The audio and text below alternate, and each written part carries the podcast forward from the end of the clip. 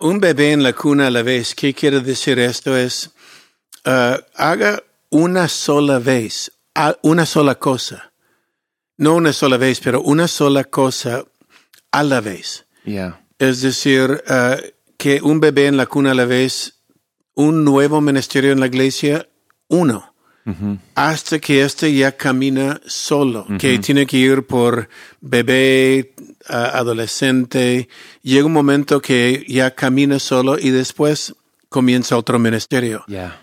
El error es cuando uno trata de, uno va a una iglesia ya formado, grande, y tiene varios ministerios y quiere poner todos los ministerios en su iglesia y poner todos en su iglesia a la vez, um, le va a cansar la gente y no va a hacer ninguno bien.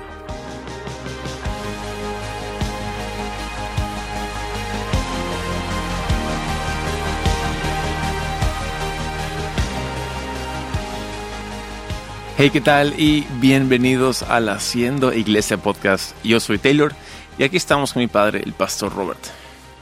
Aquí estamos, una vez más, 146 veces. 146, ah, muchos episodios. Yeah. Y, ah, y quiero tomar algo, ah, un momento. Quería saludar a un niño en Aguascalientes, México. Daniel, un abrazo para ti, tu familia, tus padres. Y ah, sabes que la rompes en la batería. Me impresionaste mucho. Sigue, sigue dándole duro. Está bueno. Ya, vamos, Daniel. Pronto le veré tocar la batería también, entonces. Ya. Buenísimo. Bueno, saludos. Ahí nos vemos. Ya. Seguimos adelante ahora en el Haciendo Iglesia Podcast y estamos siguiendo el tema de la iglesia creativa, pero tocando puntos puntuales. Ya. Y hoy día tenías un punto, eh, estamos hablando de algunos lugares donde hemos aprendido por errores, errores nuestros y o de otros que hemos observado. Ah, pero hoy día querías tocar un tema. Sí, errores que cometemos al, al querer crecer. Y uno, creo que un error es, tú lo mencionas siempre, es cuando empezamos algo, hacer demasiados cosas a la vez. Y tú siempre nos recuerdas, un bebé en la cuna a la vez. Ya. Y eso es, uff, No, un bebé en la cuna a la vez. ¿Qué quiere decir esto? Es ah, haga una sola vez, una sola cosa. No una sola vez, pero una sola cosa a la vez. ya, Es decir, ah, que un bebé en la cuna a la vez, un nuevo ministerio en la iglesia, uno. Hasta que éste ya camina solo, que tiene que ir por bebé, adolescente. Llega un momento que ya camina solo y después comienza otro ministerio. El error es cuando uno trata de, uno va a una iglesia ya formado, grande, y tiene varios ministerios y quiere poner todos los ministerios en su iglesia y poner todos en su iglesia a la vez, um, le va a cansar la gente y no va a hacer ninguno bien. Exactamente. Y creo que esa filosofía nos ha traído bastante, bastante paciencia. En el sentido de que siempre queremos correr, siempre queremos avanzar, siempre queremos hacer varias cosas al mismo tiempo. No, y siempre habrá personas diciendo, pastor, pero ¿por qué no hacemos esto? Uf, Y de repente lo haremos, pero todavía. wow. todavía, um, porque estamos ya estableciendo otra cosa que hemos iniciado. Yeah. En su tiempo lo haremos. Y eso en su tiempo es claro. Eso- ya te obliga a poner una, una prioridad, ¿no? Eh, em- ok, vamos a empezar la iglesia, digamos. Vamos a empezar en una iglesia y entonces, ¿cuál es la prioridad? Ah, hacemos, no sé, grupos pequeños. Quizás todavía no es el tiempo de grupos pequeños cuando empiezas la iglesia.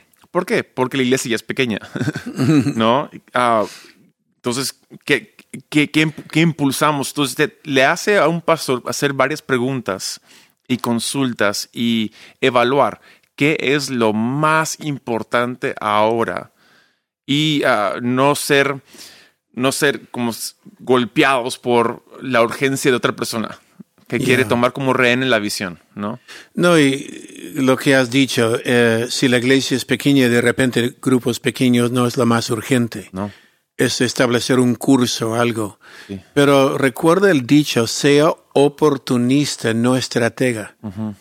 ¿Qué es la oportunidad que tienes en este momento? Wow. Según los talentos de la gente que Dios ha enviado a su iglesia. Uf, muy bueno. Es decir, construimos la iglesia sobre los talentos o los dones del Espíritu Santo. Mm, Y cuando construimos la iglesia sobre los dones del Espíritu Santo, no estamos haciendo algo porque lo vi en otra iglesia o yo quiero hacer esto. De repente la otra iglesia tenía gente con estos dones, pero todavía no están en su iglesia, pero están para otro tema. yeah. Entonces, ¿dónde está la oportunidad de la gente de su iglesia? Y florece donde están ya ah, el deseo de ellos y los talentos de ellos. Entonces quizás uno empieza una iglesia sin el, el don del espíritu de alabanza. Entonces no tienes un buen líder de alabanzas, pero tienes un excelente líder de kids, niños. Que kids sea tu fuerte. Igual si hacemos alabanzas, pero empuja y empodera la fortaleza que ya tienes Yeah. enfocándote en, lo- en- en tu fortaleza. Y, y pa- yo estoy seguro que padres van a ir a, un- a una iglesia con mejor ministerio de niños que, que una iglesia con mejor ministerio de alabanzas. Ujú. ¿No? Los padres siempre van a ir donde sus hijos quieren estar. ¿Ya? Entonces tomar ventaja de eso y aprovecharlo. ¿Sabes cuántas iglesias quisieran un buen líder de niños? No, cuéntame. Como tienes un líder de niños cerca de tu casa. Sí, en mi casa. En tu casa. Ay, ay, ay. No, es, es una cosa. Me encanta lo que dices. Construimos sobre los dones del Espíritu que ya están en nuestra iglesia. Yeah. y no nos preocupamos por ah, adquirir rápido otros dones. Sí les formamos.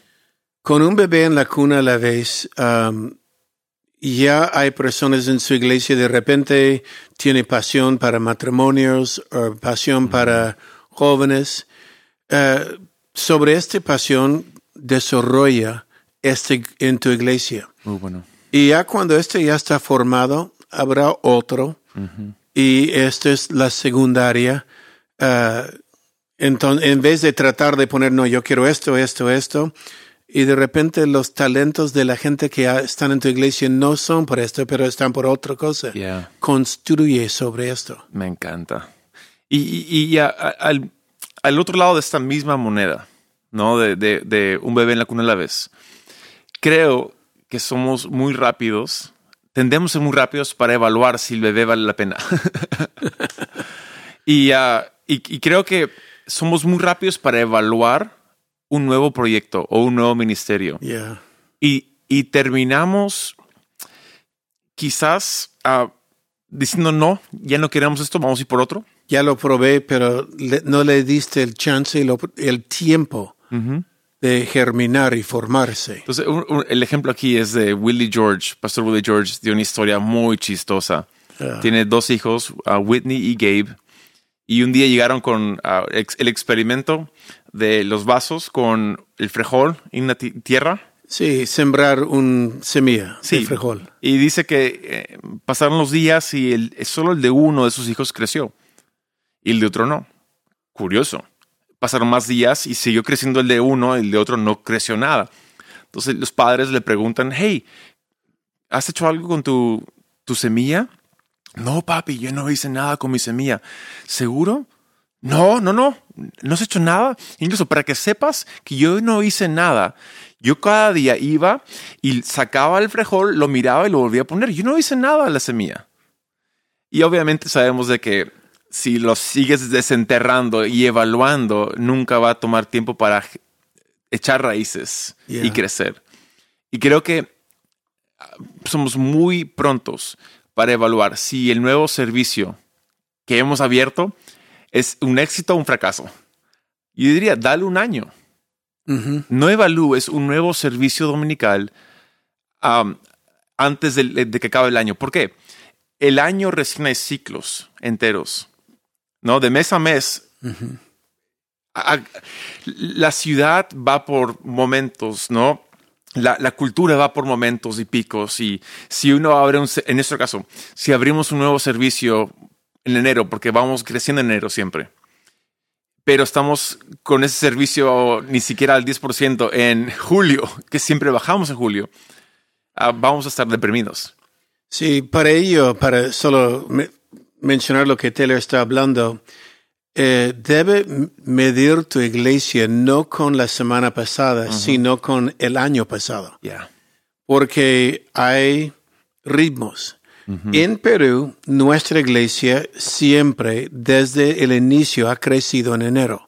Es una curiosidad porque otras iglesias bajan en enero, nuestra iglesia crece en enero y es pleno verano en Perú. Ah, pero nuestra iglesia siempre baja ah, en marzo, colegio, hay un bajón también en julio, ah, las fiestas patrias del Perú, pero hay alzos y bajas Ya. eh, cada tres meses en la iglesia, entonces apréndelos.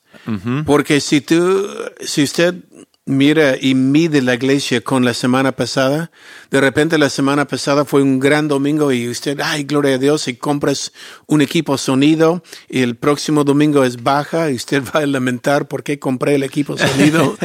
no, ah, hay que aprender los ritmos de tu iglesia y aprovechar. Solo un punto aparte y volvemos a esto, pero por ejemplo, en las meses bajas, usa estos meses para discipular.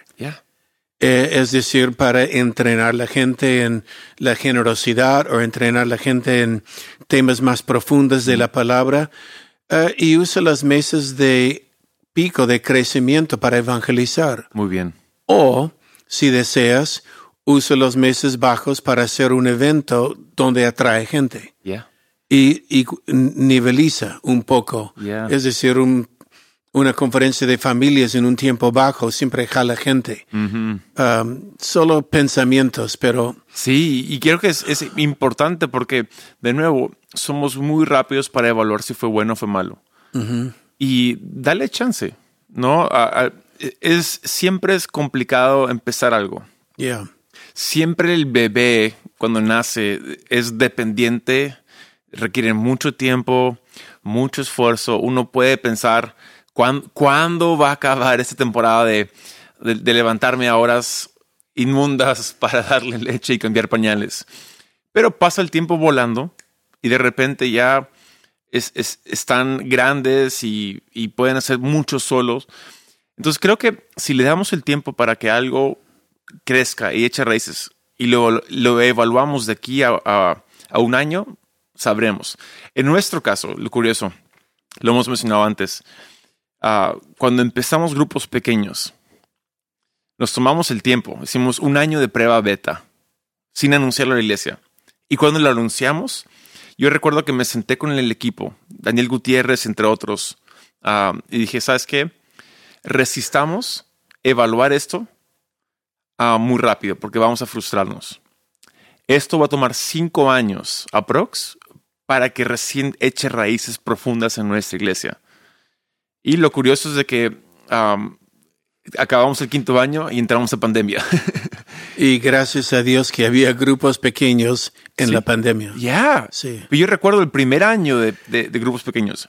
Fue muy frustrante Sí, pocos. porque no, no habían los números que queríamos y había mucho más esfuerzo que fruto.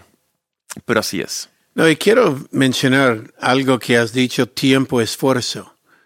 Pastor, eh, crecer la iglesia no es para que te deslices y ya descansas. Para crecer una iglesia es trabajo. Yeah. Y más grande la iglesia, más trabajo es. Es mucho trabajo. Um, y si busques solo para ya relajarme, porque ya llega a un cierto nivel y quiero relajar, y, ok, ya has llegado al pico donde vas a llegar, pero si quieres seguir viendo la iglesia crecer, y yo quiero verlo crecer no por los números, es que el cielo es real. Yeah. Y quiero ver gente en el cielo. Quiero ver una iglesia floreciente para mis hijos y mis nietos. Entonces, es trabajo. es mucho trabajo, son horas extras que requiere, especialmente en el inicio, como dice, cuando el bebé todavía está en su cunita, cuando el ministerio es nuevo y hay que poner esfuerzo y visión, esfuerzo y visión. Ya cuando crece, puedo descansar un poco en esto. Yeah. Pero en vez de descansar totalmente, ya estoy formando otra cosa. Yeah. Ahora, para ir construyendo sobre esto, ya cuando una iglesia llega a un tamaño, tiene más capacidad. Digamos, en el ejemplo de familia, tienes ya la familia primera que tiene dos hijos, esos hijos se casaron y tienen hijos. Yeah. Ahora, cada familia puede tener bebés a la vez. No, es el factor multiplicador. Sí. Y, y tú siempre nos dices, tenemos el tamaño de iglesia que debemos poder hacer más de una cosa a la vez. Tenemos que llegar a poder hacer más de una cosa, sí. A veces la gente dice, no, pero hay este evento, ok, hagamos dos eventos a la vez, porque ya debemos poder hacerlo. Sí. Porque aunque es- son eventos y requiere trabajo del equipo, del staff, pero son personas diferentes en la iglesia que necesita a cada cosa. Ya. Entonces, un, un ejemplo ahora. Ah, para el mes de octubre, es, lo- es, un, es un mes muy familiar en Camino de Vida. Eh, empujamos mucho el tema de la rama de niños a jóvenes y familias. Entonces, tenemos cuatro eventos grandes, todos a fin del mes, al mismo tiempo. Y, y- y son magníficos. Ahora podemos hacer eso. Hace 20 años no podíamos. Yeah. Hacíamos uno. Y, y hemos podido con los años ir creciendo y, y- y multiplicando. Y es, un, y es un mes de mucha bendición para la familia. ¿Por qué? Damos más opciones. No, y cuando hablas cuatro eventos, son adolescentes, ah, los jóvenes, los jóvenes adultos, los niños, Sí. cuatro eventos que involucran cuatro grupos de personas distintas, pero el mismo staff. Este es octubre, estamos ya al fin de noviembre cuando sale esto. Igual hacemos un esfuerzo muy grande por el fin del año, Navidad es un evento eh, muy grande. Quiero aprovechar eventos como Navidad. Yo escuché a algunas iglesias que no hacen nada por Navidad porque Jesús no nació en diciembre. Um, yo sé que no nació en diciembre, pero el mundo entero está enfocado en nos ha nacido un Salvador. Y vuelvo a decir, nunca pierdo una oportunidad de ganar una alma a Cristo. Wow. Y este es el momento cuando gente iría a una iglesia, gente no convertida. Eh, entonces, en vez de poner una vigilia el 24 de diciembre, yo pongo una celebración donde la gente viene a la iglesia, toma su, lo que hacen en Perú, panetón y chocolate, cantamos eh, villancicos cristianos y música, y es un ambiente, yo quiero que sea mágica. Yeah. Y la palabra mágica es decir que los niños dicen, wow, amo esto. Yeah. Ah, y van a recordar la iglesia en Navidad toda su vida. Ya, y eso tiene mucho que ver con lo que mencionaste hace un momento, de aprovechar los patrones del año que ya existen. En vez de remar contra la corriente de la, de la sociedad, aprovechémoslo. No, por ejemplo, Navidad, diciembre, siempre es un mes de bajón en nuestra iglesia en asistencia. Sí. Porque las personas están trabajando extra, están haciendo horas extras en, en su negocio para, eh, porque es el fin del año para ellos, es el mejor mes de ventas. Um, siempre hay un bajón, pero con un evento navideño, una obra de Navidad, lo que hacemos, o un evento, eh, noches especiales de, de alabanza, de música, atrae la gente y hace un mes baja, vuelve a subir. Pero es evangelística, Muy. muy evangelística. Y, y ahí es donde es ir, ir generando ese momentum, ¿no? Esa inercia poco a poco. Y ah, no frustrarse con el bajón, pero aprovecharlos. Y no sobreexaltarte con eh, los picos, porque probablemente va a volver a bajar. No, mira, si golpea a la gente, ¿por qué no ven a la iglesia? tiene que ir a la iglesia, es más importante que tu negocio, tu familia. Le vas a cansar la gente. Y lo, hasta se van a cansar al punto que algunas familias se van a dejar de asistir. Entiende que, o que es un mes cuando ellos van a trabajar extra, es un mes donde los niños tienen la expectativa porque vean los, todas las tiendas, las decoraciones navideñas y, y quieren celebrar algo. Yeah. Yo quiero que celebren en la iglesia, donde podemos hablar de Jesús. Nos ha nacido un Salvador. Ok, no fue diciembre. ¿Qué importa? Probablemente fue septiembre. Pero si Dios hubiera puesto importante la fecha, sabríamos la fecha Sí. Pero no era importante para Dios, era importante que ha nacido en este mundo Dios. Yeah. En Belén de un virgen ha nacido un Salvador y este es lo que celebramos. Mm, Eh, porque en esta fecha todo el mundo lo hace. Ok, fue un, eh, un día pagano antes de Navidad. Igual, el mundo hoy día no sabe del evento pagano, pero saben de Jesús. nos ha nacido un Salvador. Sí. Entonces aprovecho este momento para ganar almas. Ah. Una vez más, un bebé en la cuna a la vez es esfuerzo, es trabajo. No es automático que va a crecer la iglesia. Requiere la paciencia de ver un ministerio gatear, caer, gatear y comienza por fin caminar. Requiere tiempo. Tenga la paciencia y va a ver lo que Dios puede hacer. Y vemos los ritmos del año de su iglesia y aproveche de ellos por el Evangelio. Amén. Uf, qué buen episodio. Gracias. Yeah. Excelente. Mira, que Dios los bendiga. Ha sido episodio 146. Nos veremos el próximo lunes.